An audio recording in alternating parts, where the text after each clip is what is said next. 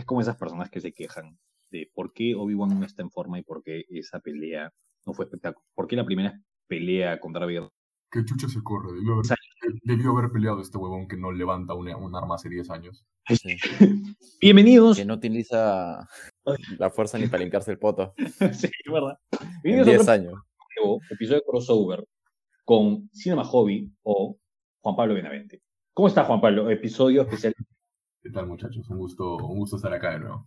Hemos traído un gurú de, de Star Wars acá. Maestro, diría yo. Debería haber hecho mejor mi setting. Debería haber puesto mi, mi casco de, de Mandalorian acá, un Grogu acá. ¿Tienes un casco Mandalorian también? ¡Oye, brother! Sí, claro, dame 5 segundos y te lo traigo. Pausa técnica, ahorita regresa. A Javier. Ah, sí, se fue. Sí, se fue. Javier, ¿cómo estás? Pues todo bien, ¿qué tal, Aaron? ¿Qué tal, Juan Pablo? Espero que estén súper bien. La razón por la que está este crossover es realmente muy obvia. Tenemos actualmente la mejor, y no- los números no mienten, el fanbase no miente, las opiniones públicas realmente no dicen lo contrario, que estamos aquí más que nada para hablar del éxito de Obi-Wan Kenobi.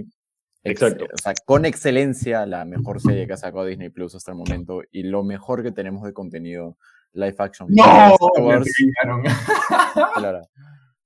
Ah, sí. eh, para los que no pueden ver la pantalla actualmente, Aaron está con su máscara de Din Djarin, de Mandalorian, y su detallazo de, de que está toda rusty, toda oxidada. ¡Ah, no! ¡Tienes al Child! La cosa más Hasta el cara que hay. La cosa más subida de precio que hay en Lima, comparado con Estados Unidos. Sí. Oye, Javier, ¿puedes darnos el honor de No, tomar una foto, por favor? Pero él sí tiene la barbita, ¿me entiendes? Este, Juan Pablo sí tiene barbita. Bueno, em, sí, hablemos del éxito de Obi-Wan, el éxito y también de las controversias, ojo, que hay, eh, vamos a de todo, vamos, a- vamos a ponernos políticos. El otro día vi un comentario en Star Wars que era, dejen de meter política, y el mismo, la misma cuenta de, de Twitter de Star Wars dijo, eh, Star Wars es político, su nombre es Star Wars, ¿me entiendes? Sí, claro. Y alguien pone la de, ¿sabían que Star Wars originalmente simplemente, eh, o sea, es una metáfora para la guerra de Vietnam y Estados Unidos en la participación de- en esta guerra? Y un pata pone, eh, no, no lo es. eh, si fuera ese caso, Estados Unidos sería el imperio. Exacto, brother. Literal. Estados Unidos es George el- Lucas usó a Estados Como que Unidos como el imperio. Touché, touché. bueno, vamos a empezar con... ¿Nos gustó la serie? Nos gustó mucho la serie. Mm, Javier. Sólido 9 de 10. Ah, sí. So- solidísimo, ¿verdad? Solidísimo. Sí. Ok, ok. Sin- significativamente mejor que Boba Fett no llega a Mandalorian. True. Eso es verdad. Mm, Sí. Es que también es para lo que propone, creo, ¿no? Porque de alguna u otra manera Mandalorian, o sea, estaba presentada como una serie de una historia mucho más larga, mucho más compuesta, y en Obi-Wan era un viaje corto y al presentarse como una serie limitada, creo que retratar un fragmento de tiempo importante ya en la época del Imperio con, el, con Obi-Wan 10 años post eh, Venganza de los Sith, trata de agarrar una historia corta, concisa, pero lo hace de una manera excelente. Creo que en esos seis Ujú. capítulos, cada, cada elemento, cada momento grande de la historia se hace que el rompecabezas arme bien, sobre todo para el build-up que se nos mostraba desde el momento en el que teníamos el anuncio de la serie, lo- la filtración de artes conceptuales, que era el gran enfrentamiento entre Obi-Wan y Darth Vader, ¿no? En Mustafar. ¿Te acuerdas? Entre comillas. Oye, pero ¿no te, parece, lo- ¿no te parece lo caso que hacía en papel la serie del Mandalorian, que es de personaje nuevo, personaje nuevo y otro personaje nuevo, sea, a- esté mejor a- apreciada que una serie de, en especial de Anakin y Obi-Wan, ¿no? Que ahora más que nunca están, el, el factor nostalgia ya está empezando a entrar en las personas y otra vez de repente ya los están viendo con cariño a pesar de que los bardearon durísimo durante años. Y ya de repente todo el mundo, regresen a Hayden, sí, regresen a Lo, lo que pasa es que em, sí, sí hay cierta. mm, hay dos temas, ¿no? El primero es que hay una toxicidad y, y de cierta manera me siento un poco resistente a decir en el fandom, porque yo siempre creo que si eres tóxico no eres fan, ¿ok? Em, si no eres civil no eres fan. Entonces, Mandalorian tuvo éxito también porque no, está- no estabas tocando nada que le molesta, que le pudiese molestar a la gente, ¿me entiendes? Entonces Claro, es como era que... todo nuevo. Exacto, es Claro, todo nuevo claro. y la gente dice, ok, no me estás jodiendo con nada. Pero espérate, mira lo que pasó cuando introdujeron a Luke un ratito en Boba Fett y hablaron de que, oye, ¿por qué le da estas dos opciones a, a- a Grogu si, Grogu si él ya había aprendido antes lo que era el camino? Entonces la gente empieza porque estás tocando algo que ya conocen, ¿no? Entonces, el canon. El low canon. Exacto, el, el canon. Entonces, con lo de Obi-Wan, si bien, como tú dices, no, el, hate ha sido muy grande, no, ha sido muy ruidoso, no creo que grande, ha sido muy ruidoso, Sí. sigue siendo una serie buena. Y al mismo tiempo, como tú dices, es la- el otro lado, ¿no? Oye, Hayden regresa, pero bien que lo, bien que lo odiaban antes, ¿no? Y que es un mal actor, y que no sé qué, cuando el, el- el- creo que el verdadero fan o el verdadero entende- entendedor, entendedor de, de Star Wars dice, oye, George escribió unos diálogos muy extraños y muy poéticos, y muy, entre comillas, shakespearianos, por eso es que él tenía que actuar de esa forma. Ken Christensen es, es un nominado al Globo de Oro. La gente se olvida de esas cosas. O sea, sí, hay mucha distancia. ¿Qué, o- eso es una pregunta con la que quería empezar. ¿Qué se siente que personajes como actores como Hayden Christensen y Ewan McGregor en Star Wars tengan diálogos ahora un poco más normales? Eso me pareció locazo. Era de lo. de- por eso me hubiera gustado, y ya no entrando muy fuerte para, para poder hablar eso después, que hablaran más, que hablaran más entre ellos. Porque yo estaba emocionado por. Por fin van a hablar como humanos. Ajá. Porque, Ya no se sienten, claro, es que ya, ya no es muy como que teatral, digamos, ¿no? La representación de cada uno. O sea, Exacto. es más natural, creo. ¿A ¿qué línea le dice a Padme una cosa así de. Tú eres hermosa, no, tú eres más hermoso, el amor te ha cegado. ¿Quién habla así, tío? Sí, pues nadie, Sí, nadie, nadie. nadie, nadie habla así. No, no. Exacto. Es como, Yo estaba hypeado por eso, porque alguien más les escriba las líneas. Claro. Y sí, bueno. Pero igual a la hora de hacer esa escena del duelo entre Anakin y Obi-Wan, el antiguo, o sea, el, el- el flashback, más o menos que usaban un poquito de las muletillas que escribía George, que era como, por, era por ejemplo, You're beaten, master, ¿no? Esa, esa, esa, esas, esas muletillas que usaban de- en, la, en la trilogía, en la, en la precuela. Guardaron Muy su estilo, pues. Sí, claro, tienen que. Y, y Dave Filoni creo que ayudó mucho a. Esto es lo más precuelesco que hemos tenido. Sí. Y sí. expande todo de una manera tal eh, es- que no son CGI, sino gente real. vez. Me pareció este, alucinante. Pero vamos a centrarnos un poco en, en los primeros capítulos. ¿Qué tal? ¿Cuáles fueron las primeras impresiones? Eh, a mí me gustó por poco más el primer capítulo que el segundo por lo que plantea. Eh, el segundo eh, no, no es malo para nada, tiene escenas bien pajas, tiene... La, Ewan McGregor es un maestro, es un maestro y, es, y, y- como siempre, porque él es lo mejor de las precuelas, ha, ha exprimido su nivel actoral con Obi-Wan, que es lo caso. Ujú. Esa escena en la que Reba le dice, Anakin, Anakin, Anakin está vivo, la cara que pone mi pata, Ewan. McGregor, y después en la nave, la cara que pone de palteado, de, de miedo, de, de- de terror, de, de pena, de, de sorpresa. Es- se comunica 200 cosas en su expresión. De una manera muy sutil. ¿no? Ajá, no, no tiene que llorar, que- no tiene que gritar. No, es solo el. no. Eh, Ah, y el Anakin, nada más. Ajá. Sí, y no dice absolutamente nada. No, y creo Y que ese es lo juego, de- ese juego es muy bueno, sobre todo por, o sea, el- el- lo que, creo que el highlight del segundo capítulo es más que nada el juego que hace entre, ahí hay muchos elementos, ¿no? Entre el score, entre cómo se hace el juego de cámaras, la contraposición, la cara de palta de Obi-Wan y de la nada la transición directa a Darth Vader en el Back to Tank, recuperándose con el, con básicamente creo que el, el efecto de sonido más reconocible dentro de toda la franquicia, que es el, el misma, la misma respiración de Darth Vader. Esos elementos deja uno hypeadísimo, la verdad, y lo saben lo utilizar. gustó. La promesa de aventura que te plantean los primeros dos episodios. Sí. Eso, y, y sobre todo cuando, cuando tú dices, ¿qué es lo que más? e-, Era, era una, in- una interrogativa bastante grande, que era, ¿qué es lo que va a hacer que Obi-Wan deje una persona tan importante como Luke? Leia, brother. Leia es tan importante como Luke. Igual Entonces, importante. esa cosa es tan obvia, pero al mismo tiempo era como que, ¿verdad? ¿No? Nunca me lo esperé. yo tampoco, y pero, pero es una cosa tan obvia que hasta te sientes mal cuando en verdad Bail Organa le dice, ella es tan importante como él. Y tú dices, puta, qué imbécil he sido todo este. O sea, es verdad.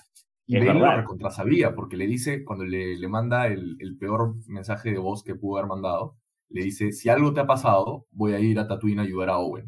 Ujú. Ba- Bale le dijo, mi hija puede estar muerta, yo me voy a ayudar a Owen. Porque Claro. no se la bancaba, él sabía Sí. lo importante que eran los todos chivolos. Sí, es verdad. me Ahora, encantó, yo, yo no me lo esperaba nada y cuando estaba viendo el tampoco. episodio a las 4 de la mañana me ponen a Alderan que lo reconocí así a pesar de nunca haberlo visto y estaba así, weón. sí. o sea, nunca verlo, nu- que nunca lo habíamos visto en el canon, porque sabes que siempre está en la parte de atrás de nuestra memoria con esos trailers antiguos de Old Republic, en el que, ay, ¿sabías que eso es Alderan? Y, y- Sí, y lo poquito que te ponen en la parte de atrás cuando ves a Baby Leia en la 3, o sea, es, e- es infancia de cierta manera. Eh, es toda est- esta mitología que tú dices, todo este tiempo me lo he imaginado, pero ahorita ya está acá. estamos viendo. Ahora. Eh, sí, en, en muy buenas palabras y comparto ese sentimiento, sí empiezo a ver las cosas que no me gustaron por el resto de la serie. ¿Ok? La primera es eh, que, no, en realidad eso no lo vi por el resto de la serie, pero sí me pareció como que, ah, ok, brother. La, la persecución son bien, son bien tontas. En la primera tuviste que pudiste haberte ahorrado eso y poner algo más o hablar más de los personajes porque literal no tenías que mostrar ahí escapando de los de, de- del pata No. de, de, No. de Red Hot Chili Peppers. No La tenías que. Y la, y la progresión es re, es retorpe, o sea, Claro, dos idiotas chocándose entre sí. Sí, claro. un- Es No, como parecía que- Tommy Jerry. Sí, Es literal, o sea, era un sketch. faltan- esa faltan- huevada. A uno faltan le ponen los una- sonidos a uno de- le- le ponen una rama y el pata Sí. agarra la rama y lo mira así como. Sí. fa- ¿Qué faltan, haces? faltan los sonidos de Hanna Barbera. Eso, y la segunda me pareció silent. No le puede agarrar porque no, no, puede, no quiere llamar la atención. Y es como que, oye, un bro está pareciendo una niña, ¿me entiendes? Pero hay una parte, cuando lo vi por, por segunda vez, en la que literalmente mi causa Ivo McGregor, parece que en la coreografía le dijeron, quiero que hagas así. Entonces se ve que el pata hace así y está como que por allá, y él simplemente se voltea. Es, es un, es un shot de dron y está como que, tío, ya, ya, ok, ok, ya. Ahí nomás, ¿ya? Pero más allá de eso, eso es lo que, lo que no me gustó a nivel, sí, de historia. Mi único problema con la serie, pero que a mí sí me pareció fuerte, es que el, el diseño de producción y la cinematografía fueron bastante austeros, porque tú tienes un show como Mandalorian, que fue el primero, y comparado a ese, Obi-Wan debería tener más presupuesto. Y Ma- Mandalorian te llenaban los espacios de cosas, de, de, de- siempre, siempre hay algo en el background, siempre hay algo, y no solo eso, que tenían ese tema en el que construían, por ejemplo, sets prácticos que después los combinaban, por ejemplo, una pared de la nave es real y después lo combinas con el volume, y como que, ¿no? Se complementan. En esta era literalmente espacio negativo. Desierto, no hay nada. Una montaña. Yo creo que el Eh, presupuesto se, se tiene que abrir en, los- en los, en los dos protagonistas, en Anakin y en Darth Vader, porque, porque es lo único que se me ocurre para que el único flashback que haya habido sea en un cuarto no solo ya usado en otro flashback, sino que también reducido, con una luz cambiada y con un CGI atrás no perfecto. Y, y el, o sea, el, el de-aging que tenían en esa estaba bien, como que... ah, son- Ni siquiera 50-50, estaba. o sea, ni siquiera estaba, creo, ¿no? O sea, le veía las arrugas a esa Hayden ahí en Lo, plena... lo perdono porque por favor no lo recasteen, pero no Ajá. Sí, exacto, ¿no? Pero, Mm. Ahora, está ese tema, pero también, muy, o oscu- sea, muy, muy oscuro todo, eso sí también hay que resaltar. todo muy oscuro. To- todo es ¿Cuántos demasiado planetas, oscuro, demasiado. ¿Cuántos planetas de Tierra vamos a ver? Sí. Tatooine, ¿Sabes qué? y después vimos este planeta que, al, tercero al que van, que era, pa- parecía una, un- o sea, no tiene de malo, o sea, genial.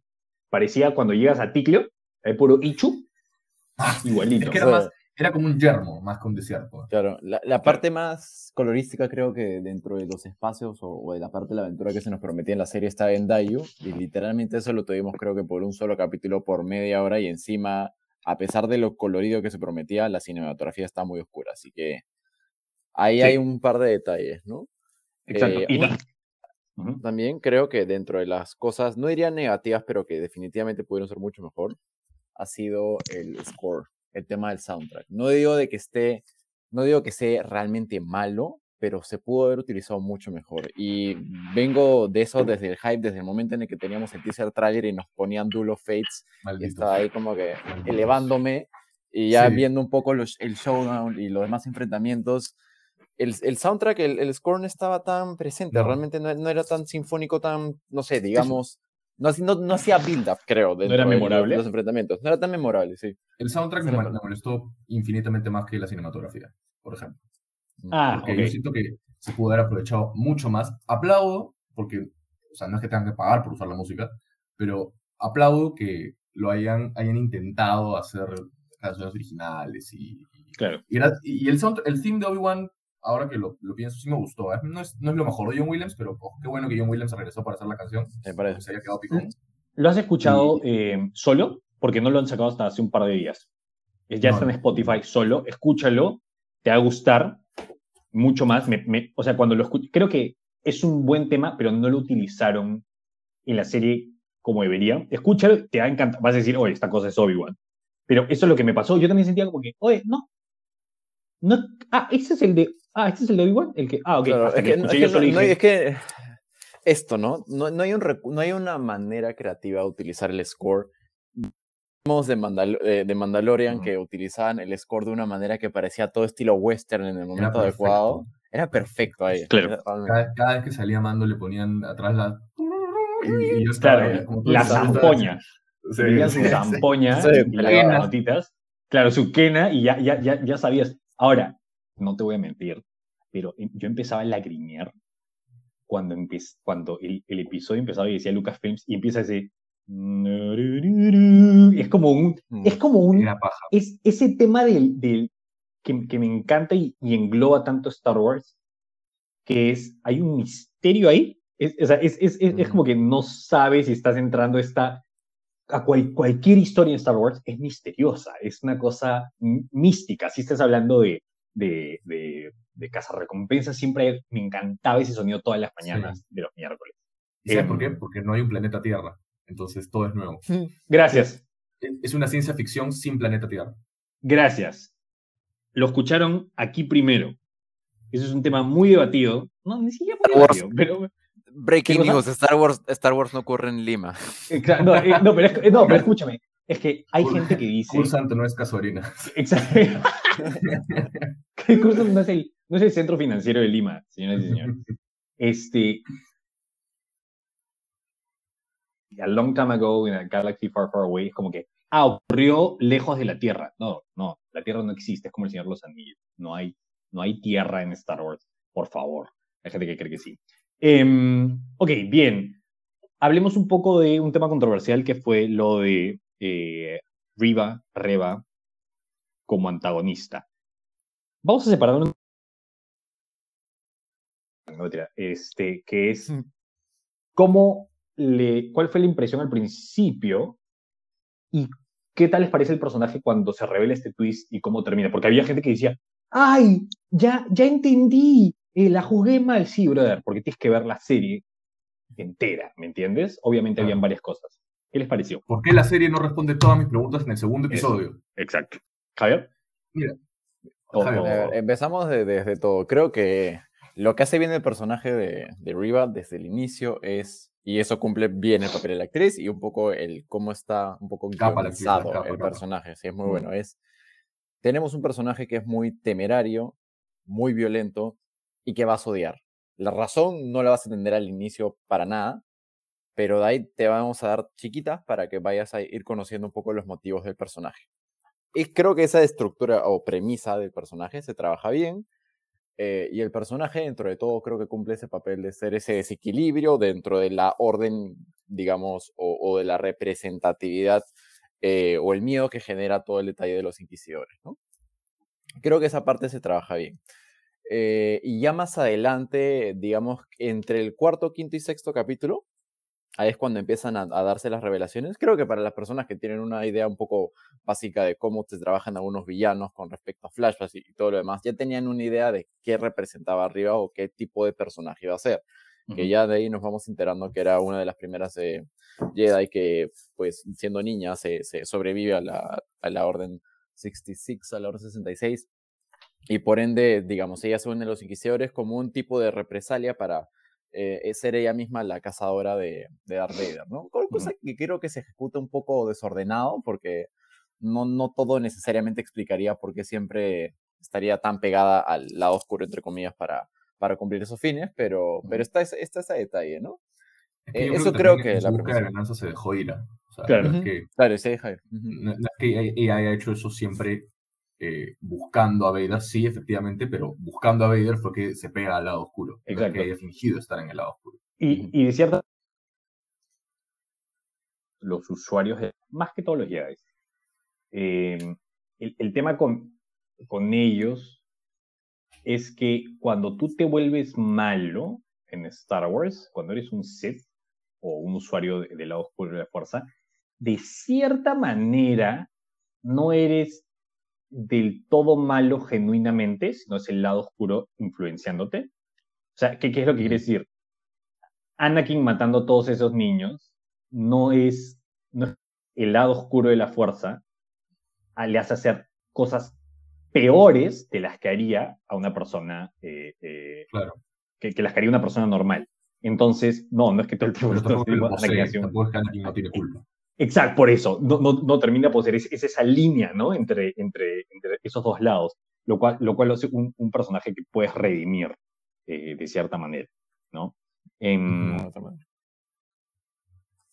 El personaje. A mí me gustó un montón Riva. Eh, yo creo que te comenté antes que sí, estoy un poquito cansado de Bad Guy Turn Good. Me, Si bien el, el, el, o sea, el malo de la serie siempre va a ser Darth Vader, pero me habría gustado que Riva, si bien tú, o sea, no es que ella haya sido redimida totalmente, Riva no es que haya sido buena siempre. Eh, por, acordarme, en el cuarto episodio, no, en el tercer episodio mata a un piloto que podría no haber matado. Claro. por ejemplo. Entonces no es que sea pura y de repente, ah, ya nunca hiciste nada malo, sino que Obi-Wan le dice, ahora eres libre, haz lo que tú quieras ahora, pero eso no le quita lo que ha hecho antes.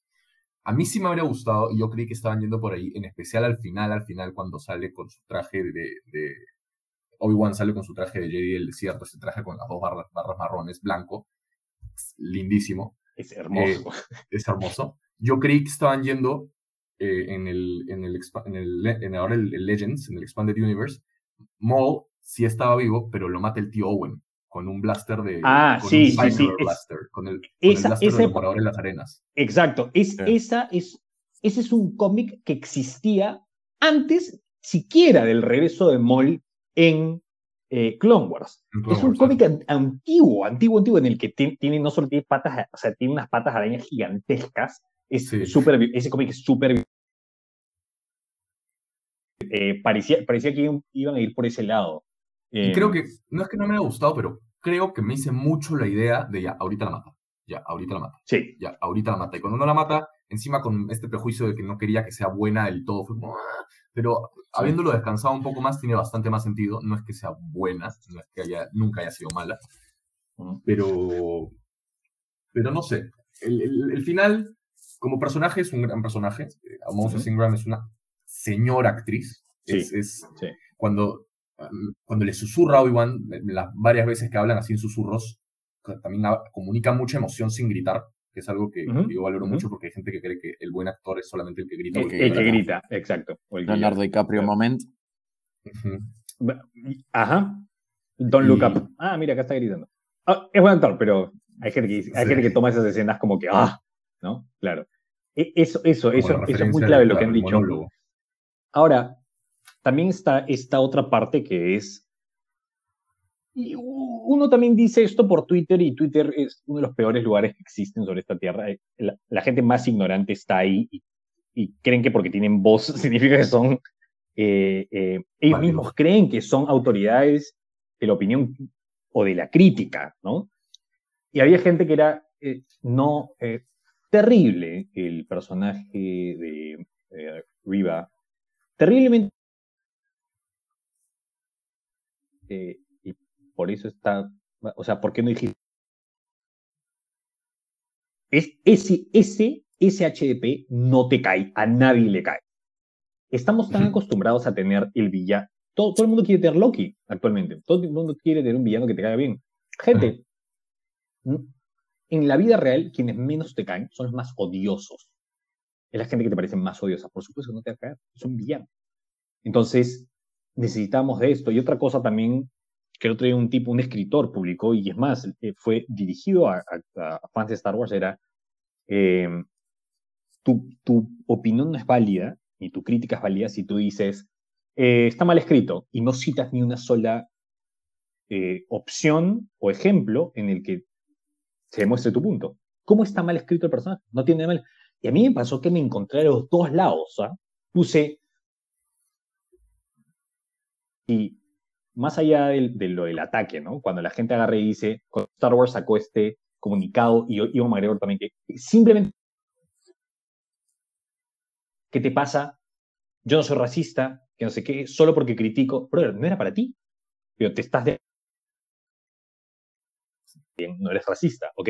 Se te está Entonces publiqué, ah, exacto, publiqué algo al respecto y alguien me puso, no soy racista, es que es un personaje odioso, y otra persona me puso, Disney es racista porque hicieron a una mujer negra una villana. Y yo, brother, ¿qué? Tengo los dos lados. ¿Qué? ¿Qué? ¿Qué? Claro. ¿Qué? ¿Qué acaba de pasar?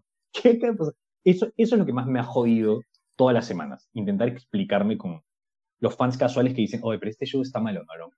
¿Por qué? Porque es lo que escucho en internet y no es así. Em, ahora, ya hablamos de, arriba, hablemos de nuestro personaje principal. ¿Qué tal el camino de Kenobi? ¿Qué tal su historia? ¿Qué tal su narrativa? ¿Qué tal su arco? Escucha, mira, Obi-Wan es un personaje que ya han trabajado en infinitas oportunidades y siempre le han dado tipo algo en que balancearse. Em, me encantó, me encantó que lo afrontaran como para la gente que, que odia a Luke Skywalker en la 8, Obi-Wan tiene el mismo camino que, Luke Skywalker. Pero, ahora no lo han puteado. Sorpresa, sorpresa, porque no, porque no es la infame trilogía de secuelas. Pero el chiste es que Obi-Wan ha tenido todo un camino de redención sin haber sido malo. Obi-Wan se redime para sí mismo. Y por eso es que finalmente tiene como premio, como una cerecita, mira, te ganaste tu encuentro con Qui-Gon Jinn que lo estuvo buscando toda la serie y lo bueno que lo tuvieron tan presente. Porque cada vez que, que lo llamaba, cada vez que Obi-Wan estaba en problemas, yo decía, ahorita parece que Jinn, ahorita parece que Jinn. Ah, bueno, y hasta el final, hasta el final no me, no me internalizó que, ah, ahora se merece que aparezca Qui-Gon Jinn. Y por eso es que está Qui-Gon acá. Una aparición previa no habría sido merecida, eh, porque Obi-Wan simplemente no se creía él merecedor de poder conectar, a pesar de que lo llamase, a pesar de que hablaba, hablaba mucho de pedir ayuda, pero él se sentía como una basura. Cuando ya, ya debería haber pasado todo ese tema, y por eso es que toda esta serie de Obi-Wan está de luto, está grieving, y, se culpa a sí mismo. Claro. Y ese camino que tiene me parece ilusionante. Sí. Javier.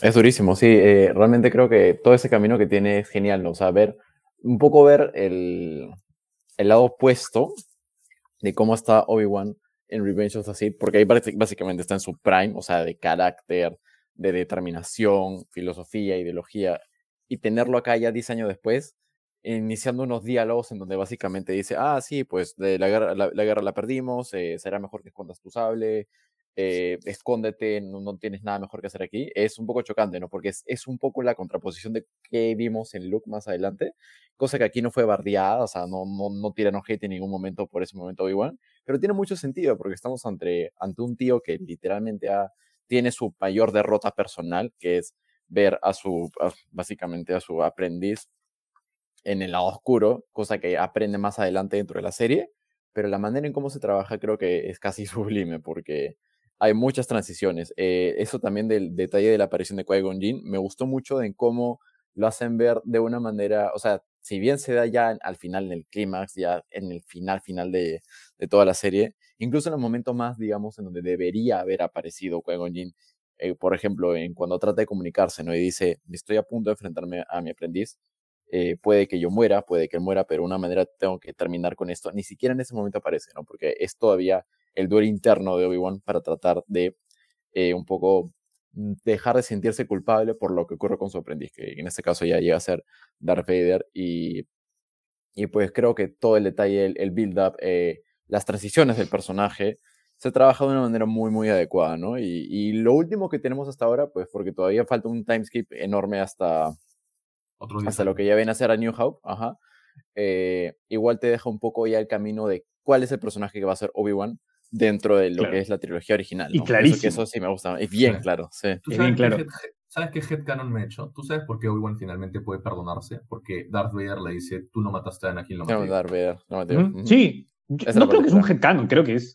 No creo que que sea esa parte- explícito. Es la parte clave, sí. Porque No, no crees que está.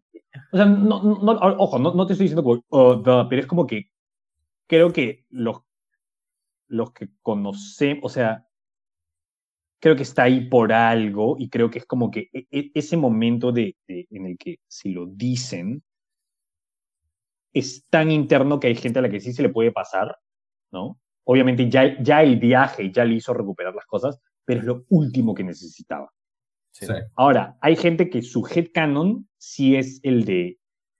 En ese momento, Anakin lo hizo para perdonar a su maestro. No, no, no. No. Anakin, Anakin le salió el tiro por la culata. Anakin lo que quería hacer es. ¡Ja! Tú no fracasaste. Yo soy malo porque soy el más malo de todos. Y es como que, no, tío, le acabas de dar más poder.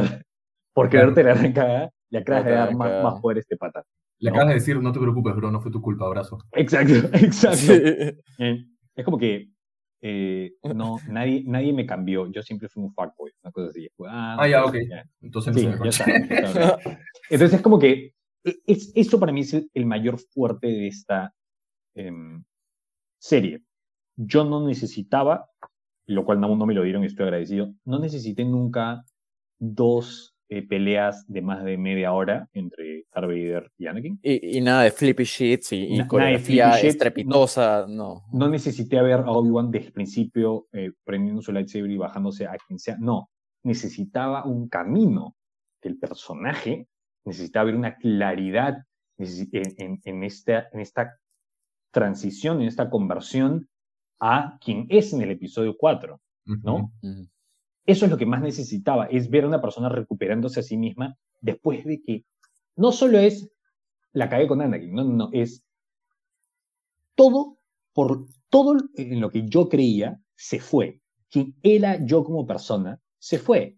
Porque él también entiende que los Jedi no eran perfectos. Y muchos consideran a Obi-Wan como el Jedi perfecto. Él era el ejemplo de lo que los Jedi siempre debieron de ser. Siempre fue Qui-Gon. Ta- Tala se. Tala se lo dice. El gran Ajá. Claro. Y O, por- ¿qué te por- pasó? Este, le dicen, ¿no? Tú, tú eres un grandioso Jedi, ¿qué pasó contigo? Y Claro, todos sí, esos claro. detalles que, que son golpes personales, bastante. ¿no? Exacto. Entonces, Demasiado, sí. ver, ver a este tipo y, la- y otra vez, la actuación de Ivo McGregor es excelsa. Porque Sublime, me gustó la palabra em- sublime. sublime. Empiezas a, a perder. Eh, eh, es un tipo que empieza a ganar. Conoce también al personaje que empieza en un lado en el que el personaje no es el personaje, o está en su punto más profundo. Y con- conforme empieza a avanzar cada capítulo, no solo lo vemos simbólicamente en la ropa, conforme empieza a avanzar cada capítulo, empieza a adquirir cosas que nos acordábamos de Obi-Wan. La primera siempre es esta, eh, este sentido un poco eh, sarcástico de ver las cosas, ¿no? Sí. Que es un poco como él ataca, pero después ya es como él reacciona, ¿no? O, o- él es, es muy juicioso, él, entonces empieza por ese lado y empieza a, a- a- después adquiere un poco más su sentido del humor y después empieza a adquirir ya el, el tema de ser líder. Me encanta cuando viene el tema de él es el negociador. Él es el negociante de Star Wars. O sea, ese es su apodo y lo adquiere otra vez. Y al final está la risa y está todo el tema de, de, de, mm, su, cómo es que él vuelve a ser tan civil, y tan educado y tan... Siempre, oye, mantén siempre la, compostura y tu educación Caballeroso, todo. ¿no? Caballeroso. Witty, todo. Y Exacto. por si no lo tenías claro, al final te dice hello there y ya listo, ese es Obi-Wan. Y ya Sí, está, listo, ya ha, está. ha- ha vuel- ha vuelto al 100%. Exacto. Y en u- una de, sus primeras, una de sus primeras señales también es, es el pelo, ¿no? El pelo todo grasoso, te echa una mierda. Y ya después como que se La, empieza a tirar la ropa debe ser nomad, así toda sucia. desde- Sí, y sí, al final sí. toda blan- blanquito. Sí. así. Con un pedazo de carne metido en el pecho. Que nunca Oye, supimos dónde más se lo metió. E- Eso No, también. no, se lo daba al, se lo daba Ah, a, su, verdad, a su a caballo. su- A su- sí. Oye, este, un, un tema eh, cl- clave y, y- y de trivia que me había dado cuenta era como que es- este personaje Haya, interpretado por Kumail Nanjiani, alguien, alguien publicó, alguien dijo como que este personaje le da tanto a Kenobi, porque después de saber que existe Haya, te das cuenta que Obi-Wan siempre supo que Han Solo tenía algo de bueno. Nunca fue como, ah, este man, si no es capaz de. No, siempre supo, ¿no? Y es una cosa que no necesariamente veíamos en, en, en Obi-Wan en las guerras clon, por ejemplo. Es una cosa que adquiere en, en estos, No lo había este nuevo crecimiento como personaje. Ahora, el tema de la actuación de Iwan McGregor en las peleas. Vamos a hablar ahorita del primer enfrentamiento, pero también cuando se empieza a, se empieza a bajar a los, a los, a los Stormtroopers, vi las caras que él tenía de, de miedo y de, y de, y de un poco de furia. Que es un- De quiero apagar cosa- esto ya. Quiero Sí, apagar es esto como, ya. es como que Sí. y le empiezan a disparar y tiene miedo de que le caiga. O sea, es una cosa de que está tan removido de ser un Jedi y tener este balance. Me encantó. Me Y, encantó. no, y sobre todo que, que te das cuenta de cómo no es, o sea, cómo Obi-Wan no es Obi-Wan en los primeros, digamos, tres capítulos, cuando Exacto. lo primero que hace es tener que obligarse a usar blasters para Exacto. tratar de, de simplemente solucionar el conflicto en el momento. Eso lo utilizan mucho y ya cuando empieza a utilizar el lightsaber ahí, cuando empiezan a ver un poco esos cambios, ¿no? Ujú, ¿Tú sabes qué? ujú. Yo, algo que me hubiera gustado, pero creo que ya es demasiado pedir para una serie que es de Disney finalmente y tiene que cumplir una cuota de acción. Yo creí, ciegamente 10%, porque está casi seguro que no lo iban a hacer, que la espada no le iba a usar hasta el final. Ah, Lo veo casi imposible que Disney se, se la banque así, pero yo creí que parte de la chamba iba a ser que Obi-Wan iba a tener varios momentos en los que, "Ah, no, mejor la pistola, no, ah, mejor la y que ujú. Claro, hasta el final no iba a prender la espada, pero como te digo, es imposible porque un montón de escenas no habrían funcionado Claro. sin la, sin la Sí, espada. y, y en el momento en el que lo, lo utiliza, lo reutiliza por primera vez el sable, Ujú. no diría que es anticlimático, solo que es como que, ah, listo, la aprendió, ok, de frente. ¿Sabes qué Cambié opinión. algo así, ¿no? Ca- Cambié de opinión al respecto, porque en el anterior podcast dije que eso no me gustó. Lo volví a ver, vi- volví a ver ese episodio y dije, no solo es anticlimático para nosotros, es anticlimático para él. Mm. Para él, el, el lightsaber es, como él dice, o sea, es, es, es un arma de las épocas civilizadas, ¿me entiendes? Es un arma elegante. Entonces es como que, que el tipo agarre y la aprenda por miedo, que es una cosa que un Jedi no debería de tener, que la aprenda por miedo, escena con una música eh, eh, heroica y él prende el lightsaber, se va a enfrentar a No, Darth Vader, claro, que- no hay, no No hay, no hay el camino, no corresponde, no es, no es parte del camino. Claro. Entonces, eh, lo prende de una manera tan reaccionaria a la presencia de Vader, que más allá de cómo fue, de, otra vez de la escenografía en las que eran montículos de arena y nada más, la escena es, es, es terrorífica, ¿no? Sí, la presencia de. Vader. Exacto, y, y, y tú te sientes como él y, la forma en la que él corre es... Hablemos de eso eh, ahora. yo, ¿qué tal yo- yo le explicaba, este, y lo dije también en el, la primera vez que hablamos un poco del mid-season review de, de Obi-Wan, que es que la manera en cómo trabajan un poco a, a Vader como, como personaje, eh, o, o al menos el- la contraposición que había en el momento en que teníamos enfrentamientos entre Obi-Wan y Anakin, es que aquí Darth Vader es como casi un elemento de terror, se utiliza casi como un, como un Jason, un powerhouse que Ujú. aparece y si lo tienes presente te va, te va a sacar, te va a destruir, o sea, y básicamente es el tipo de, de- un poco de, de amenaza con la que se enfrenta Obi-Wan y por ende ese primer enfrentamiento tiene un aspecto simbólico muy importante porque estamos contra alguien que en ese momento se siente inexperto, en ese momento se siente culpable, en ese momento sabe que eh, no se siente en todos sus cabales para poder enfrentarse a una amenaza como esta. Eso Claro, creo que es uno de los elementos claves. ¿Y sabes qué? Por eso mismo que dicen de que fue anticlimático para él, me parece que en la, en la pelea final, hoy día vi un edit de la pelea final de Darth Vader con Obi-Wan con Duel of the Fates o... Lo o vi también. Lo, lo- Sí, lo sí, yo tengo también- yo lo vi hoy literalmente también, yo en- también en lo una vi. pestaña en este Hoy lo momento vi pausa. No lo he visto todavía. Con Es, todos O los- sea, se me, se me va todo lo, lo racional y es absolutamente fanboy. Yo eh, lo he visto, creo que dura siete minutos porque es cortado solamente la pelea de ellos. Ajá. me, feliz, lo vi dos veces creo. Debieron haber manejado ese momento como ahora sí es Obi-Wan, ahora sí lo prende seguro lo que está haciendo, ahora sí está, Ujú. ahora sí Y tengo solo necesitan la música. Y solo La necesitaban la música. que pusiste es en el es la tráiler, tío, en el tráiler. Exacto. El trailer es, es que si pones, un- no sé, una de las mejores composiciones que tiene toda la fucking saga, en el tráiler te dicen, tu Claro. sí, el te dice, cine. ah, ok, esto tal vez lo... Sí. Cuando, cu- cuando Di- Disney sacó una especie de pequeño teaser para el último episodio, de ya está disponible el último episodio de Obi-Wan y, ponen la, mu- y pusieron Duel of Fates en Duel el teaser. Fates. El primer comentario con casi 6.000 likes, una cosa así, era no me pongas esta música, no está en el episodio. Sácamelo. no seas conchudo, Disney. Sí. Lo cambia todo, weón. Ahí es sí que- necesitaban esa canción. Claro. Y vieron el panel de Star Wars Celebration cuando presentaron, trajeron a una orquesta y a un coro a cantar Duel of the Fates para introducir a Hayden Christensen y a Ewan McGregor en la escena. Me puse a llorar. O sea, yo estaba como que, eh, es que esto es, esto Repito, es, carajo. esto es. Ahora, sí tengo un problema, y es una cosa que es, es un- es una crítica que sí acepto, que es que sí hubo bastante, creo yo, engaño, hay gente que sí se sintió engañada, por cómo, eh, eh, tanto, qué tanto trajeron a Hayden Christensen al, al, al, a la rueda de prensa, que era como que, "Ey, el gran, esto es sobre, esto es sobre, es una serie... Anakin y Obi-Wan. eh, Anakin y Obi-Wan cuando es una serie solo que no vi. Y yo estoy bien con eso, no, no tiene nada de malo. Me parece que es una excelente serie, es un gran, una gran historia.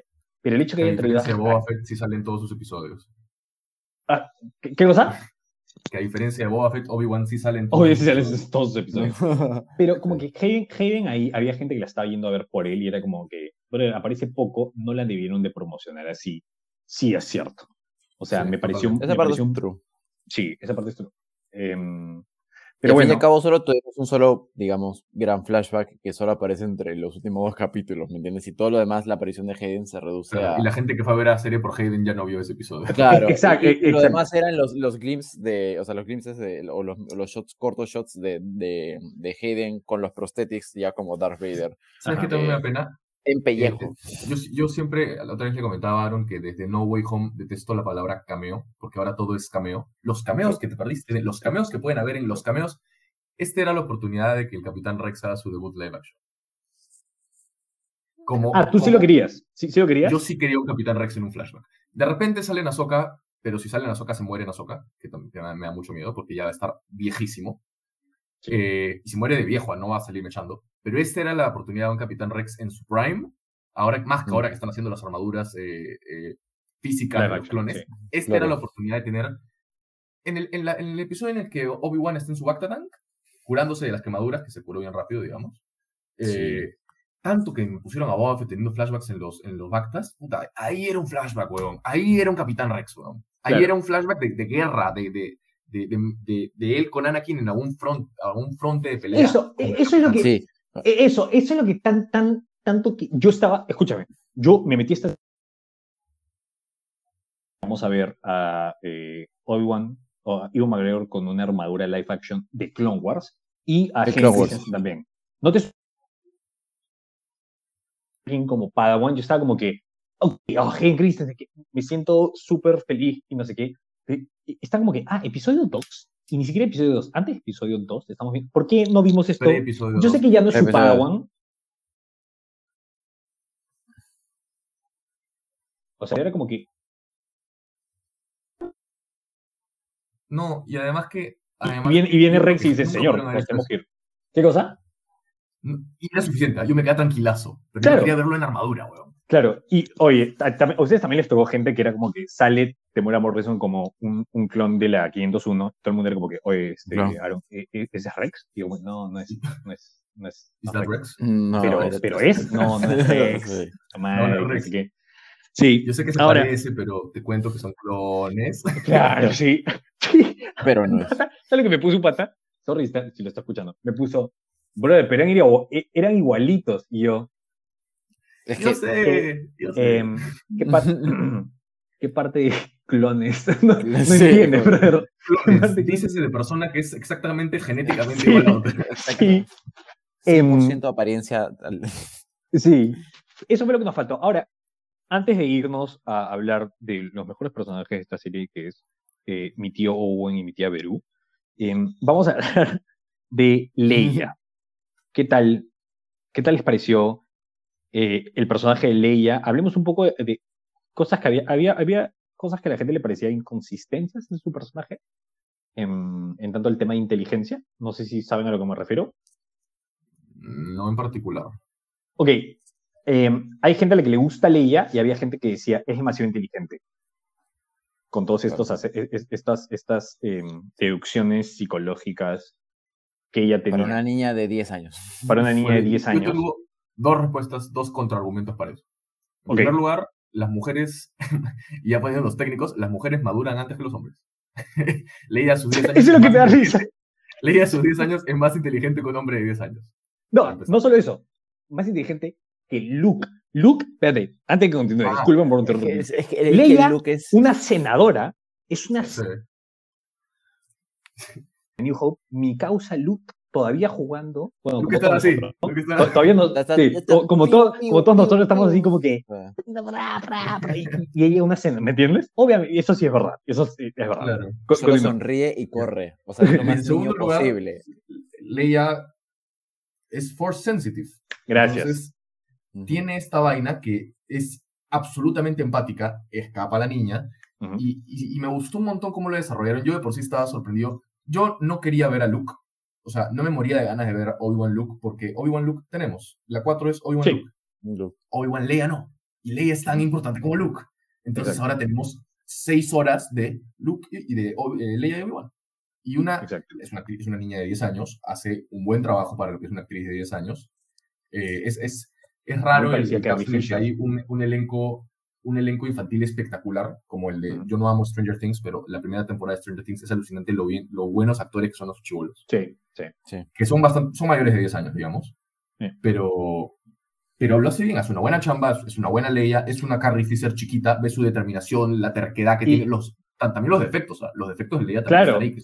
Y, y también los, los, este, tienen los que yo no creo, a ver, yo no creo que la niña en verdad haya practicado los manerismos de Leia, de, de Carrie Fisher, No, pero, eh, pero bravo a la directora de casting, a, a, Sí. a eh, que es como que ha, ha sabido elegir una chica que, que hasta con cómo voltea la cabeza es igualita, es igualita a Carrie Fisher, ¿no? Ese tema de que, ay, que ah, había gente que, no me jodas, qué odiosa la chibola. Como- Brother, Ah, Leia, para empezar, cállate, estás hablando de una niña. Segundo, primero cállate es una niña, sí, primero cállate es una niña. Lo Segundo. Leia, lo único que hace, o sea, no es lo único, pero verbalmente es- está ofendiendo Quejándose todo el quejándose y ofendiendo. de- Sí. de- y siempre tiene lo más insultante para decirle a cada Sí. uno del De los crew de, de A New Hope. A cada uno. ¿ah? Acá, No, no hay que- yo cuando es- pienso en Leia, lo primero que pienso a siempre es- todos. o sea, tú me dices Leia Organa, y yo lo primero que pienso es en cuando sale de su celda en la 4 y le dice a Han Solo, ah, esto, qué buen rescate, ¿ah? Sí, exacto, exacto, Te estamos sacando, Exacto. exacto, exacto. malagradecido Es de mierda. Gran, Sí. gran, gran personaje, muy, muy bien hecho. Em, me encantó, ahora sí, eh, eh, el, el final, hablemos un poco del final, Owen, Lars y, y, y Beru, que, que en la, tú sabes que en la, en la anterior, en las anteriores películas, esa mujer no tiene una sola línea, me parece. No tiene, no No, no tiene sola Y esta saca una AK-47 este, intergaláctica, y es como que toma el mierda. momento, momento América, nos haremos cargo nosotros. O sea, Y sacó su, su AK-47 customizada Call of Sí. Duty Golden. Sí. Madre americana en acción. ahí, o Lo, sea, lo cual sí te hace pensar un poco en, en, en cómo murieron, ¿no? O sea, es una cosa, deben haber sido un montón, ¿no? De, de Stormtroopers. ¿Y qué usaron para matarlos? Bro? Están calcinados hasta, hasta el Un hueso, amigo, ¿ves? un, un amigo puso en, en Facebook hace poco, cuando terminó la serie, la, la foto de, de- de la casa Lars quemada y puso el caption de, ay verga, ahora sí me da pena que se mueran. Y yo le respondí, ay verga, ahora sí me da pena que a Luke no le importe cuando se muera. Claro, esa, e- esa, es una, esa es una de las decisiones que, si bien A New Hope es una gran película, es, es la gran película, eh, Star Wars, o sea, el título original Star Wars es una de las mejores películas de toda la historia, indudablemente, pero esa es una, esa es una interacción, eso es una dirección de Lucas que Rarísima. hasta, hasta el día de Sí. hoy, cada vez que la veo no se digo, entienden. "Ja, em, me causa ¿Qué mucha curiosidad saber, porque Mark Hamill en ese momento hubiera podido hacer una escena de llantos y de, y de, y de destrozo emocional total, pero por alguna razón George Lucas le dijo, quiero que lo contengas, sí se muestra un, un- dolor y una reconsideración de todo ¿Pero qué dice? ¿Qué dice Luke cuando ve el cadáver de sus tíos? Yo no tengo eh, nada más, no hay nada más sí, para no- mí aquí. Sí, no tengo nada, es como que ya soy libre, Listo. soy libre. Vámonos. gracias. Entonces es como que e- e- ese lado es, es extraño. Ahora, sí podemos eh, asumir que también era porque en esa época no estaba tan... Lucas no tenía planeado que Luke iba a vivir con sus tíos desde, desde recién nacido, ¿no? Por eso es que esa línea en, en, en el retorno del Jedi, que es como que, ¿te acuerdas de tu madre? Le dice Leia, ¿de tu verdadera madre? Y dice, sí, imágenes. ¿Cuál? Sí, no ¿Cuál, cuál imagen? Ahora ahí, eso sí entra, ahí explicado. sí entra el headcanon de, ah, como Leia es force sensitive. Sí, exacto, exacto, exacto. Sí, sí, sí, sí, una cosa rara. Ni sí, estaba. es una dirección, es una dirección muy extraña. Ahora, me encanta el manejo que hubo con Luke, que es ella, él nunca vio una espada láser No. y que lo controlan con la fuerza. E- Ese pata se, ella hace que arriba hace que se caiga, pero para él simplemente se resbaló. Entonces, eh, me, todo lo que tiene que ver con Luke, muy bien usado. Y, y ya ese último enfrentamiento con Vader, la actuación de Christensen con la, con la, con la máscara No, eso fue, eso fue que se le sale. Sí. rota, el cambio de voz entre, entre Vader y él. claro, eso sí. Cuando es le grita. Eso. Sí se escucha. El cambio de ojo, porque alterna entre el ojo azul y el ojo amarillo Sí. de Seth. Fue Lo que, lo que no tuvieron cinematográfico en toda la serie lo tuvieron ahí con el juego de luces. Sí. Ok, puedo guardarme este comentario para el final porque ya es un poco más nerd y es un poco más, este, más allá del review de la historia. Em, ok, entonces, para, para terminar, eh, ¿espera una segunda temporada? ¿Qué tal les pareció esta? ¿Lo necesitan? Eh, últimos pensamientos que tengan. Mira, Mi ca- no. Yo no, no, no, yo digo que no. O sea, Como, mira, para empezar, porque no quiero que se vea más con Darth Vader. Ya suficiente, que ya Darth Vader se le quede este bichito que esté un sigue vivo y lo busque, bacán, y así me creo que en la 4 se ven después de un huevo de tiempo. Sí. Pero, sin Darth Vader no hay que hacer. O sea, Obi-Wan ya salió de Tatooine, ya salvó a Leia, ahora después va a salvar a Luke. Yo creo que si bien se podría hacer algo, porque siempre se puede hacer algo, se puede tener alguna especie de viaje, yo creo que una, una serie no es la forma de hacerlo. Otra segunda temporada, por más que Bueno. mi fanboy interno se comería lo Claro. que Disney haga, seis episodios de. Obi-Wan cocinando me lo comería. Eh, ¿Qué cosa? Seis episodios de Obi-Wan cocinando sopa en el desierto lo vería. Ah, ok, ok, ok, ok, ok, ya entendí. Falta Y si una coma. escuchas otra cosa de yo comerme Obi-Wan, también lo haría. Pero no También. Con hablemos de espada láser. Hable... ¡Ey! Sí. Es junio. Ahí. Es junio. junio. Y Pride. después, a lo que iba es que no hay, prefiero que lo dejen ahí, prefiero que hayan hecho un buen regreso, me hubiera gustado un poquito más de, de precuelas en cuanto a flashbacks, bacán, Sí. no más. Ujú, ujú. Aparte, hemos tenido, creo que, las mejores representaciones actuales de Darth Vader en live action, que es algo que necesitamos desesperadamente luego de lo que era Rock One, que teníamos ahí a Darth Vader en modo leyenda. Y ahora sí, ya, en live action al menos, sí está muy bien utilizado. Eso sí creo Sí. que pueden hacer, Alucina. Yo creo que sí podrían hacer una serie de Darth Vader. Justo eso iba pesar a de que hablar. haya- Yo, ¿sí? O ¿Te- sea, no gustaría? digo, que, no digo que me gustaría, ojo. digo que es mucho más fácil de hacer, porque de Ah, claro. hay un Ah. huevo de contenido en los Eh. cómics de las 200 aventuras que tiene, Hay y hay un- mucho más que hacer, más y además hacer. Hayden Christensen no tiene que estar siempre abajo del traje, y ahí podrían meterme un flashbackito con Rex, que es lo que quiero. Que, es, que me parece que es lo que están haciendo ahorita con Ahsoka, porque Hayden Christensen está en la serie, está en, entre comillas, está en la serie Ahsoka. Ahsoka, está reportado y, y Rosario Dawson la cagó porque lo publicó. Eh, creo que ahí, ahí sí vamos a ver flashbacks. Pero eh, ahorita, justo tengo los cómics. Volumen 1 de Marvel. Me, me- me gusta la dirección en la que lo están tomando ahí. Yo creo que Vader sí debería de continuar apareciendo como este Boogeyman.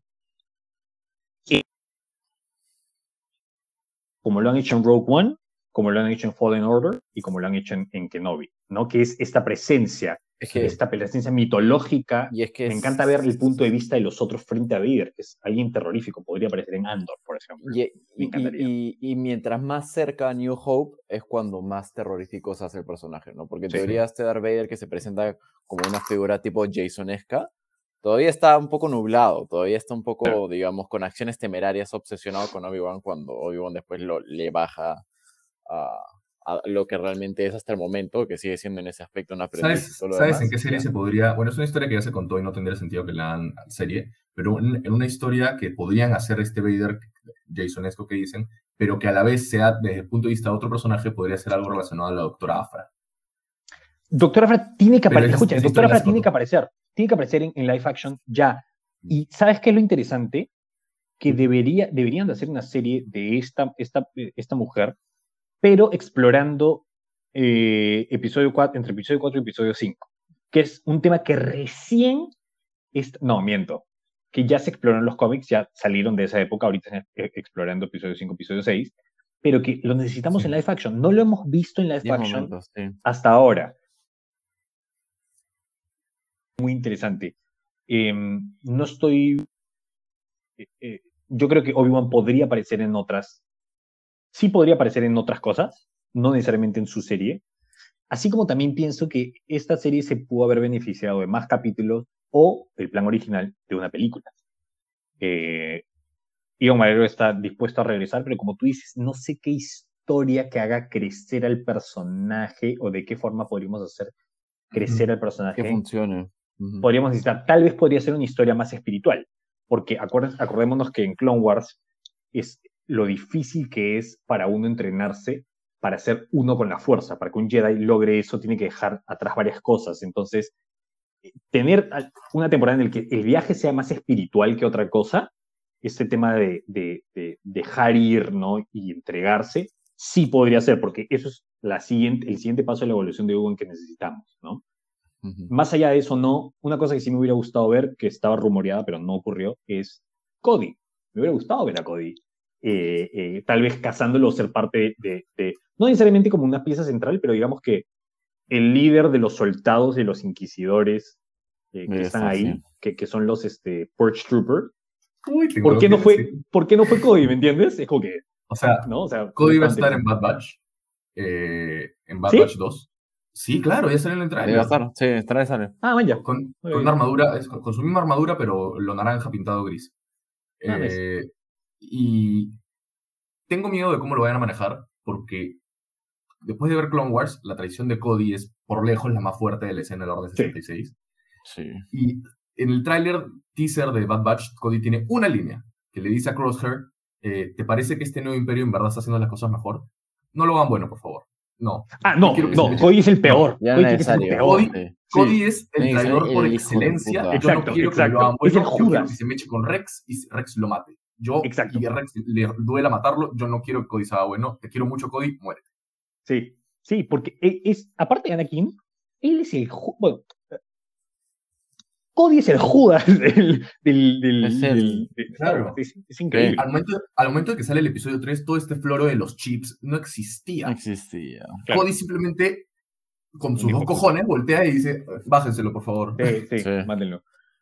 ¿Sabes qué serie sí me gustaría ver? Y ahora que lo mencionaron, quiero ver a, Oh. Una Ah, adaptación de, bueno, De- esta historia. Quinlan Voss que ha vuelto a ser tan relevante como nunca. Sí, Exacto. Sí, Sí, ¿por ah. qué? Sí, ¿por qué? Solo por una presión. Por Quinlan, porque me gustaría verlo más, porque en Clone Wars me gustaba mucho, y porque con lo importante personaje que es Ventres en Clone Wars, me parece una falta de respeto que no, no haya, aparte de los libros que leemos tú, yo y, Pepe, y Pepito Grillo y nadie más, sí, sí. Me parece triste que no haya un- Es que- una resolución a su personaje. Exacto. Está. Ahorita estoy leyendo, estoy leyendo la, la parte de abajo del. e- Este, este póster es la, la portada de ese libro. Y dice como que basado en, en los, en los guiones que nunca se vieron de Clone Wars. Esta historia es una de las más interesantes. Bueno, lo que he mostrado es Quinlan Voss con Asajj Ventress. Para, para, escúchame, nuestros escuchas casuales ya se fueron. Esto es para. Si sigues acá es porque es super nerd. Pero como para una historia de un Jedi que se pasa al lado oscuro y regresa, y para ella que estaba en el lado oscuro y, y se enamora, es espectacular esta historia. Sí, Es es, bien bonita y es paja. Y, y lo de Dooku es paja. Ya, me voy a desviar cinco segundos ya, hablando a- ahorita que acabo de mencionar a Dooku. Sí. ¿Viste el tráiler de Tales of the Jedi? Sí, Dooku joven. Así, ¿ah? Así estoy, Sí, sí, sí. Me muero, no sabía que lo necesitaba, nunca se me había ocurrido que iba, quería ver un Dooku chivolo. Me muero de ganas de ver el, el, el Jedi volviéndose mal. Ahí se ve, se ve cuando habla con Windows, se ve, hay una escena en la que está sentado así mirando con cara de culo. Ojalá que exploren, ojalá que exploren su transición relacionándola con la muerte de Qui-Gon. Porque nunca, nunca, eh, o sea, en sí se está un poco más seguro de qué es lo que lo, lo cambió. Que a diferencia de. Al mismo tiempo era una excusa porque en verdad querías el poder, ¿no? Para Claro. salvar a Padme, ¿no? O sea, eso, eso te, te manipuló y te influenció. Dooku es un tipo que se pasa lado oscuro por razones estrictamente políticas. O sea, el tipo agarra y dice, brother, ¿qué estamos político, haciendo? ¿Me entiendes? Somos, somos demasiado políticos y mira lo Entonces, eso va a ser muy interesante de ver eh, en el futuro. Y ojalá lo exploren, ¿ah? Porque Ojalá exploren. hay harto que spoilear con Dooku. Es más, yo estaría contento con que la serie sea de él. Ah. Yo no necesito ver una, una soca chiquita, ya tengo a soca chiquita. eh, Y ya por mucho, ya con. y ya bastante pues, ¿Y cuál sí. era? Habían tres arcos que se habían mencionado. Uno de Ahsoka, uno de Dooku y no me acuerdo cuál era el tercero. Uno de Ahsoka, uno de Dooku, uno de Yaddle, la única persona con- de la misma raza de, de- de Yoda, en, bueno, Ah, tercera, sí, en, el, en el templo. No, se, se ve, se ve una escena de Yaddle, pero creo que se, se ve Yaddle mechándose a Dooku, si no me equivoco. Fácil, él la mata. Y por eso yo mismo creo que por fin vamos a tener respuesta de por qué Yaddle no sale en el episodio ya, 2. ya. La mata Dooku. Ah, Eso es, eso es una cosa, eh, me escúchame, ¿sabes lo que también me gustaría ver? Que yo lo sigo considerando canon y tengo headcanons para ver cómo se, cómo se alinea con. Para mí la serie Clone Wars de, en 2D, de dibujos animados 2D, que es una de las mejores cosas que he visto en mi vida y, y- y que está hecho por los estudios de Cartoon Network, hay varias cosas que para mí son canon, sobre todo cuando han traído ya de vuelta el, el poder de esta semana, o la semana pasada, el ese poder de Miss Windu de poder ver las debilidades. ¿Te acuerdas de esa escena en la Claro. que el tipo es como que cae en un campo y se enfrenta a un culo de droides solo a con 2000 Puriman, droides de batalla, y Claro. se los revienta así, hace así. Momento varas, sí. Sí, es- eso va a estar súper interesante. Yo también, a pesar de que esa serie está, o sea, en el, en el canon está canceladísima, para mí también hay, se contradice con varias cosas, pero para mí también es canon. El secuestro de, de Palpatine es canon, Uf, eh, es, es canon todo este chongo de Anakin con los tatuajes azules. Yo Sí, meto sí. Sí. Esto es de verdad, todo esto es lo verdad, que- esto es de verdad. creo que todo lo, lo que es canon, y pues, de cierta manera es lo que ellos dijeron, o sea, lo que dijo el equipo Lucasfilm es, eh, es todo lo que no mencionamos es Legends, pero si los mencionamos, su historia automáticamente se transforma en canon. Por eso es que cuando mencionan las guerras mandalorianas, automáticamente, sí, todo lo que se, se escribió es canon, a menos Y que Lucas diga, ya no. Ajá. Ahora, ah, podemos hablar de esa serie todo el día. Fordo es mi clon favorito. Eso es solo para Deep Cut. Aparece. Fordo, bueno, y, y si 15 quieres segundos en más, pantalla. más, más deep, Fordo es Rex. Nah, ¿crees? No, o sea, no es, no es Rex, pero Rex, Rex fue la respuesta a que no querían que fuera a eh, Fordo. No me acuerdo, había una, había una, una, una respuesta a eso que estoy diciendo, había un argumento para el floro que me estoy metiendo. Nice. Pero había, había una explicación de por qué no, no pusieron a Fordo Fordo y Yo- era Rex. Tenía mi figura de Fordo una- en Vintage espectacular. Tenía la- las, dos, las dos armaduras. Y, y miren, este nadie lo conocía. Pero bueno, No. este. Ya para terminar, pues llevamos una hora. Me gustó de la serie y vamos a meterle una nerdeada total. Porque esto no es geek, esto es nerd. Es. No me gustó cómo se han utilizado a nivel práctico, a nivel cinematográfico. O sea, en sí, no me gustaron lo- los sables láser. Era demasiado azul. Era demasiado. O sea, era, era sí, como que razón. Demasiado, o sea, era como que literalmente agarraron eh, y me molestaba porque cu- cuando yo tengo que grabar y tengo que posicionar luces en una grabación, literalmente lo que, lo que se evita siempre es, oye, brother, eh, bájame la luz azul porque no la puedo, o la luz roja o la los neones, Sí. porque no los puedo tener tanto en la cara de mi personaje. Y esta era una cosa en la Que hace exceso. era, ni siquiera las espadas de juguete tienen esa, brother, no era un celeste en la cara, era azul. Al pato lo han Eh, eh, pintado de azul o de Es la luz, es la luz del, del serenajo, pues, esa que te, Literal, era brutal. en parte Y- fácil es, o sea, la única excusa tal vez a eso es por el hecho de que creo que el 90% de, de escenas en donde tenemos el, el uso de los sables azules es cuando está casi todo en completa oscuridad, pero igual es muy, eh, digamos, excesivo, ¿no? Sí, pero por ejemplo, eh, en la pelea Force Awakens no es tan azul. Claro, no es tan azul. Y eso es en un bosque, literalmente. Entonces, Además, hasta Sí el bosque estaba algo iluminado, más que, más que, los, más que la. brother, mira eso. Sí, Es azul. Es un avatar. Y cuando el tipo está en. Blue Man la- Group. Es un Blue Man- Y cuando el tipo está, por ejemplo, en el pasillo, mira cómo elimina absolutamente todo el. El pasillo es azul. Luz de serenado, Luz serenado. Bueno, chicos, ¿algún comentario, último comentario que quieran darle? Sí, que ya encontré, ya encontré por qué Fordo no, estaba en- no estuvo en Clone Wars, pero te lo digo después. Cuéntanos. ya, ok, ok, ok. ok. Ok, Mira, algo poético que a mí me gustó, solo para cerrar, súper nerd, creo, esta, este aspecto, es que solo hubieron dos personajes que le hicieron un corte en, en la máscara de Darth Vader. Uno fue Ajá. De cada lado y de cada lado. de cada lado, y de cada cada lado. Obi-Wan en el derecho, Ahsoka en el izquierdo, Y solo y el Luke único, puede quitar la solo máscara. su propia sangre es el quien logra ver a, a su propio padre en todo su Es verdad. Espectacular. Ah, qué Espectacular. bonito. Hermoso, Qué bonito. cute. Como diría George La Lucas. guerra, la guerra de las familias, al fin y al cabo, ¿no? Así Es verdad. Como diría George Lucas, es poético. Rima. O rima, esto digo, cualquiera de los dos. lo que quiera hacer. Juan Pablo. Eh, si tuviera que concluir con todo el tema de Obi-Wan, diría que agradezco principalmente que lo que hablamos al inicio, lo que más me gustó de la serie, lo que más yo esperaba de la serie es tener la oportunidad de ver a Hayden Christensen y a Anakin, sin quitarle mérito a George Lucas, porque evidentemente no hay George Lucas, no hay nada de esto, eh, de verlos hablando como humanos y sin este estilo precuelesco, eh, shakespeariano, entre comillas, porque no es shakespeariano, pero shakespeariano, entre comillas, que dicen te las precuelas. Agradezco que haya habido una mano distinta, que los haya manejado y que se haya aprovechado desde un ojo distinto y que haya valido la pena. Porque algo que a mí me da miedo es que no valiera la pena, que se enseñara algo o mal hecho Sí. o que no era necesario y se enseñó algo absolutamente justificado que además te linkea al Obi-Wan deprimido de la 3 con el Obi-Wan ya tranquilo de la 4. Es decir, Bueno. había un hueco y se llenó el hueco. Y se llenó. Y era la única razón por la cual la serie existe y por la única razón por la cual Iwan regresó. Él dijo, yo no voy a hacer nada a menos que se vaya a hacer algo impecable con el personaje y a menos Claro. que la escritura, el guion o el plan con el personaje de Iwan sea algo que realmente le haga honor a ese gran personaje que Es verdad. interpretó en la trilogía original. Así que, check, cumplió Sí.